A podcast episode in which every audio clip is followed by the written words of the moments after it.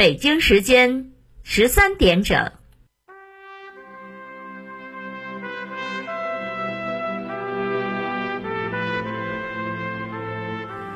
历史与诉说，秦理与真相。欢迎收听广播剧场。《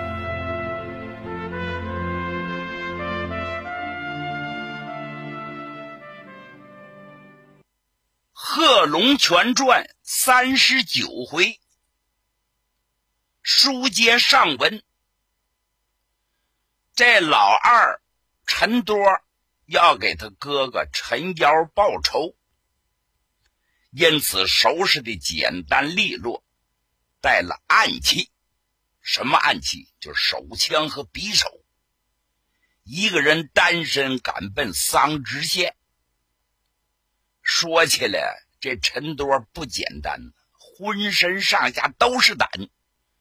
他就愿意一个人单挑，为啥呀？有本事，马快管直，心计也多。另外，满身的好功夫，他也知道人多了去扎眼，反而是累赘。这样呢，贺龙在明处，他在暗处是便于下手，因此他起了身了。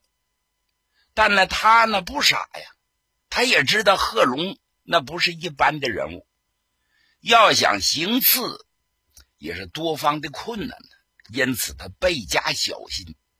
心里头就盘算着，到那我怎么下手？第一，应该哎哎，应该这么这么这么办。假如第一不行，变成第二方案，就这么这么这么办。再不行，就这么这么这么这么办。总而言之，是见机行事，见景生情。因此，他脚下加紧。尽管如此，他心里头犯嘀咕。正这时候，他闪目往路边一看呢，旁边有一座关帝庙。也不知道关老爷在湖南怎么那么受欢迎，到处犄了旮旯都有关帝庙。当然，这庙有大有小。这座依山而建的关帝庙属于中等，香火相当的盛。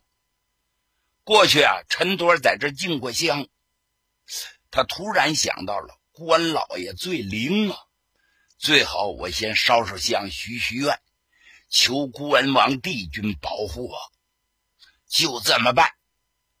他下了小道，赶奔山坡，就进了关王庙。到了庙里头，咱这么说吧，他找了个地方洗了洗手，把衣服归整归整，买了古香，进了大殿，是双膝跪倒。眼看着关王的神像，大拜了三拜，又磕了仨响头，把香烧上，心里默默的祷告：如果关帝爷能保佑他，此行能成功，回来他是多多的进香，等等等等等。然后他又讨了个签，把这签讨到手里头，有签文呢。他一看上面还有四句话。他是提心吊胆看了看上面这四句话，上面是这么写的：“时来运转喜气生，登台封神姜太公，到此诸神都退位。要是有祸，遇见龙。”他一看就倒吸了一口凉气呀，心说话。要是有祸遇见龙，我这边的别扭哎！我去行刺贺龙，这是警告我，要是有祸遇见龙，难道这是偶然呢？凑巧啊，还是应该呀？讨完钱，他离开关帝庙，转身又回到路上，这回速度他就慢了。这个脑子里一直盘算这四句话。这是关帝爷警示我呢，还是怎么回事呢？嗯，总而言之，我要小心介意呀，千万别有祸呀！这时间一耽误，到了中午了，路边有个饭馆子，人来人往，吃饭的人真不少。他心说话，不管干不干，我也得饱餐战饭。信步进了饭馆了，正是饭口，吃饭的人还真多，南来的、北往的，干什么的都有。不过还有座。他进了门，转过柜台，捡了一张桌，靠着窗户，他坐下了。伙计赶紧过来擦抹桌案，摆上吃碟、筷子、羹匙然后这才问：“大爷想吃点什么？你们这儿都有什么呢？”哎呀，煎炒烹炸样样俱全，主食就是大饼和面条。我还有事儿，越快越好。来一张大饼，一碗面条，别的不要了。用酒吗？不不不，不喝不喝不。哎，好嘞，一张大饼，一碗面条啊！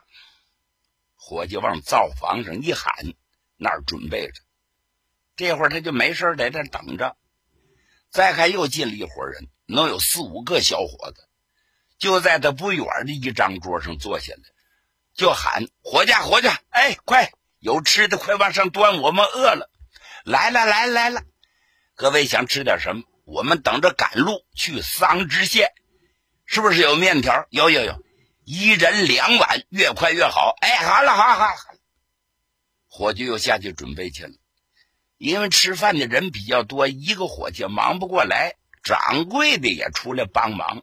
这掌柜有五十多岁，一看长得黄白净的，尖下壳，留着两撇胡。就是个能说会道的精明人，掌柜的乐乐呵呵的端面条、端饼，跟客人们打招呼。就见这几个小伙子说话了：“哎哎，我我你过来一下，过来一下，你是这儿的掌柜的吗？哎，不错，老朽便是。我说掌柜的，您买卖不错呀。哎呀，借您吉言，是近半年来的确不错，吃饭不成问题。”嗯嗯，哎，掌柜的，跟您打听件事那您说，奔桑植县怎么个走法？嘿呀，都到眼前了，您还问？您出了我们的饭馆，一直奔东走，翻过一个小山包，您就看见了，那就是桑植县的东门。离这还能有多远？不到十里。哎，好了好了好了，哎，掌柜的，再问你点事儿。桑植县有个贺龙，你知道吗？哎呦，我的客官，贺龙贺营长名震四海，妇孺皆知啊，哪有不知道的？还到我们这儿吃过饭呢。实不相瞒，小号后边还有店房。有一次，贺营长还住到我们这儿来了。要不我这买卖能这么好吗？哦，贺龙还在你这住过，住过。听说贺龙正在招兵，对对对，竖起招兵大旗来了。哎呀，到那会儿报名参军的人还不在少数，听说每天都有几十号。我们为什么着急呀？我们也去报名当兵去。我掌柜的，你给我们介绍介绍这个贺龙长什么模样？人一多，这掌柜的心里高兴，心一高兴，这话就多。这掌柜的姓刘，有个绰号叫画眉刘。画眉啊，是一种鸟，最能咋呼不过了。他叫画眉刘，就是能说会道。今天客人又多，他心里一高兴，听有人这么一问，他就显摆开了。啊啊，好好好，客人荣禀啊。啊，话说半年前，这个贺营长啊，在我们这儿路过，就住在小店之中，也是吃的大饼，吃的面条。他可不是一个人呢，带了十来个英雄好汉呢。老天不做主，那天正赶上下小雨儿，贺营长吃饱了，喝足了，本想要赶路，一看这天气不好。说这样吧，今天不早了，就住到你这儿了，把我乐的可够呛啊！因为你贺营长出手大方，对待老百姓是公买公卖，从来不欺负人。所以啊，我马上领着人把屋给收拾干净了。贺营长就住到我这儿了。这都是小事一段，咱们单说白天啊。这贺营长长得个比我高点嗯，虽然不说是大大的个子吧，但是个可不矮，比我能高着一拳。长得是面似银盆，方面大耳，利剑眉，大豹子眼儿。高高的鼻梁，厚厚的嘴唇，留着浓密的小黑胡子，嘿，倍儿精神。那是一表的人才，走起路来铿锵有力。你站在旁边，你觉得地都发颤。到了晚上，他就不是人了。吃饭的人全傻眼了，包括陈多，都忘了饿了。抻着脖子听着，掌柜的接着说：“到了晚上，你猜怎么样？他是一条金龙啊！哎呦，我的娘哎！单说那天晚上，雨下着下着不下了，我出来小便，我往客人那屋里头一瞅，是金光四射呀！我认为着了火了呢。”赶紧过去查看，结果隔着窗户纸，我往屋里头这么一瞅啊，就是贺龙住那屋。实不相瞒，我可失礼了啊！我呀蘸了点唾沫，捅破了窗户纸，睁一眼闭一眼，往里头一看，哎呀，我的娘哎！贺龙住的那张床上没有人，盘着一条金龙，张牙舞爪啊！那金光就是从龙身上射出来的，把我吓得好像没拉到裤子里头。回去我把被蒙到脑袋上的是闷得满头大汗。结果到了第二天了，贺龙领人走了，我这才知道贺龙是金龙转世啊！要不人家本事那么高呢？要不人家影响力那么大呢？要不人家把桑植县治理的那么好呢？人家不是凡人呢。哦，人们听完是议论纷纷。这个话呀，要是咱们现在说，能笑掉人家大牙，连小孩都得说胡扯、荒唐。可咱说这话的时候是什么时候？那会儿的那个人满脑子封建迷信。就相信鬼呀、神呐，这个那个的，因此是坚信不疑。贺龙不是人，是真龙转世的事儿，十个人当中有八个人都知道，尤其在湘西一带。陈多听了个闷针呢，这阵面条饼都端上来了，他也没心吃了，勉强在这支撑着，他心里就想。哎呀这话可不是一个人说了，很多人都传说。莫非贺龙真不是凡人，是天神转世？他又想起在关帝庙讨的那钱雨，要是有祸遇上龙，怎么觉着这么别扭？勉强吃完饭给了钱，他离开饭馆了，站在十字路口上，他喘粗气。陈多一琢磨，我现在小日子混的不错呀，手下百八十弟兄，百八十条枪。我大哥不在了，由我来当家做主，前途无量啊！当今乱世，乱世英雄起四方，将来我能发展到哪一步很难说。倘若为了给大哥报仇，我再把命搭上了，一切不全完了吗？谨慎，谨慎，不去了，不去冒这个风险。不是有那么句话吗？君子报仇，十年不晚。将来有了机会再说。我相信我大哥在天之灵也会体谅我的。对，回去。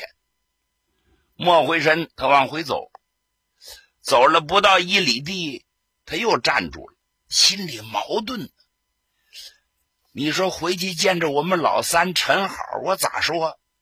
见着我弟兄，我咋讲？临来的时候，大伙都不愿意，再三解劝，我是执意不从。我又跺脚，我又发誓。你说这会儿我扫不大的又回去了，人家问我，我没法交代。再想想哥哥死的那么惨，人头砍下，挂在城楼示众，这口气也实在出不来呀。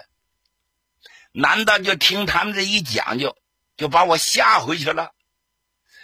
不行，不能这么回去，这仇非报不可。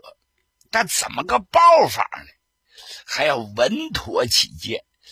这这这这，呃，哎，眼珠一转，是计上心头。这陈多儿诡计多端呢，我何不借刀杀人呢？我这怕不保险呢，我找人替我办这个事儿。就这么办，他改了方向，不奔桑植县了，奔永顺县和桑植县的交界处。这儿有个地方叫骆驼岭。他找谁来了？找朱八子，就是朱海山的那个侄儿。咱们前文书说过，朱海山做过桑植县的县长，因为罪恶滔天，被贺龙亲手把他给宰了。因为这个事情，他把老朱家人给得罪了。他的亲侄朱娃子，那是咬牙切齿要杀贺龙报仇。现在这个朱八子势力可不小啊，比这陈多势力大多了。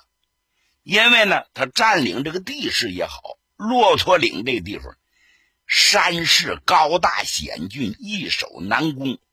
一人把关，万夫莫开呀，就是这么个地方。另外，这个猪八子呢，他有基础，有许多的金银财宝，还有许多枪支弹药。因为他叔叔过去当个县长，他请着家底儿了。就这个小子也会交际，他还是青红帮帮里的人，手下有那么几十名死党。现在贺龙这一剿匪不要紧，有很多柳子被贺龙给打垮了，有的逃了，没处投奔，就投奔着猪八子。猪八子在这划了零碎现在又有一百多人，一百多条枪，在这个本地来说，就算个中等的帮头。贺龙啊，早想收拾他，因为没有重武器。他又占着有利的地形，所以说他活到至今，谁也不敢碰他。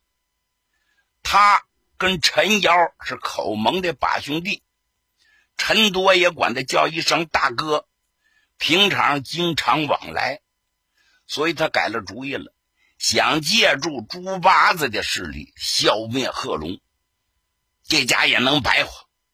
打定了主意，大步流星就来到骆驼岭。门上人一看认识他，哎呀呀，二爷来了，二爷来了，里边请，里边请，里边请。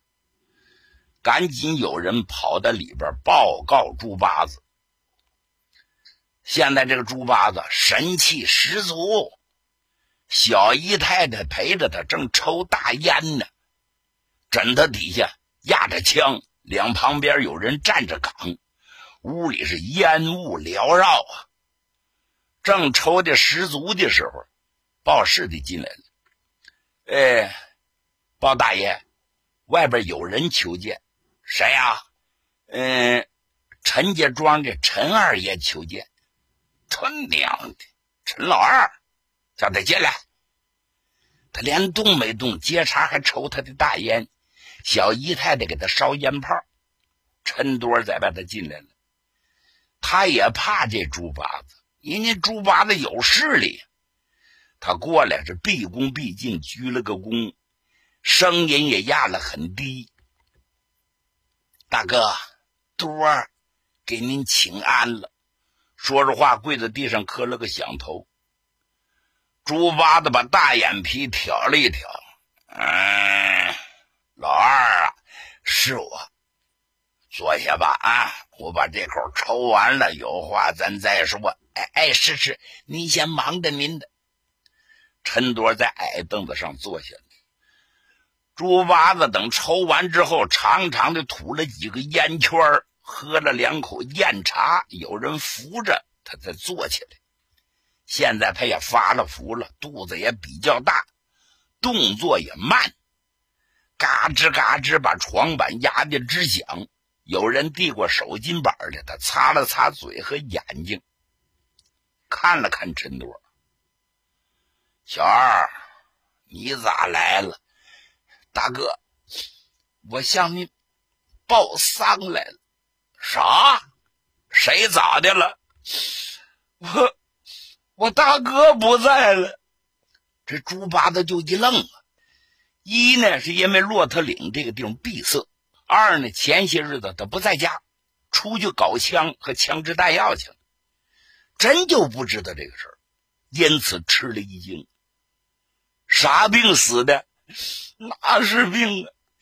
他得罪了那小胡子贺龙，叫贺龙把脑袋砍下来了，死在贺龙手里。妈的了的，又是贺胡子、贺龙啊！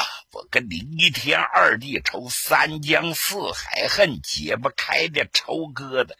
嗯，气死我了，气死我了！小二，你意思我明白了，一个是你来给我报丧，二一个是有求于我吧。大哥，您算说对了，小弟的瘤子太小，人单势孤，有其心而无其力，想借助大哥给帮帮忙，能不能把贺龙给消灭，给我哥报仇？我哥在九泉之下有知，也忘不了你们盟兄弟的感情。大哥，别哭，别哭，那熊样，男子汉大丈夫，顶天立地，抹啥眼泪学什么老娘们死的就叫他死了，活着得好好活着。你找我来就算对了。那大哥，您说咋个报仇法？我想想啊。哎，这是咱哥俩说话啊！贺龙是你的仇人，也是我的仇人。哎，我恨不能把贺龙逮住，剥了他的皮，把他五马分尸，用大锅把他给蒸了，我都不解恨。但是这小子他不是个省油灯，是个茬子。你看现在把他红的都发紫，还打上正规军的大旗了。还什么湘西什么军，还还营长，谁他妈封的他？啊，简直桑知县装不开他了。要想把他给收拾了，又容易又不容易。凭咱们两家的人加在一块儿，也没有他人多势众。想攻桑知县，恐怕办不到。但是咱有办法啊！你你你就住在这儿，你听喜信儿。多的给你哥报了仇了，你再回你的陈家庄，我我多谢大哥。来人，去叫王六。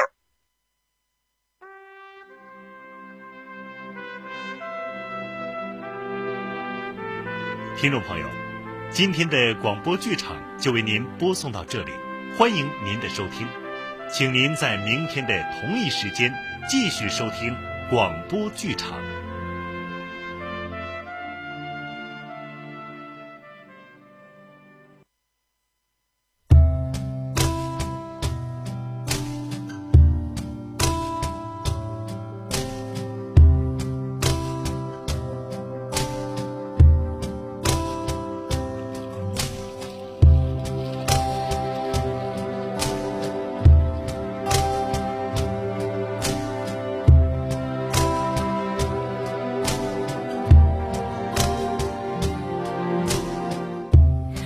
时的音乐多热闹，我们多招摇，说不完的玩笑。是谁把音乐关掉，只剩下心在跳？有没有被你听到？古典乱敲，是不是时机刚好？色温柔，思念在暗处怂恿。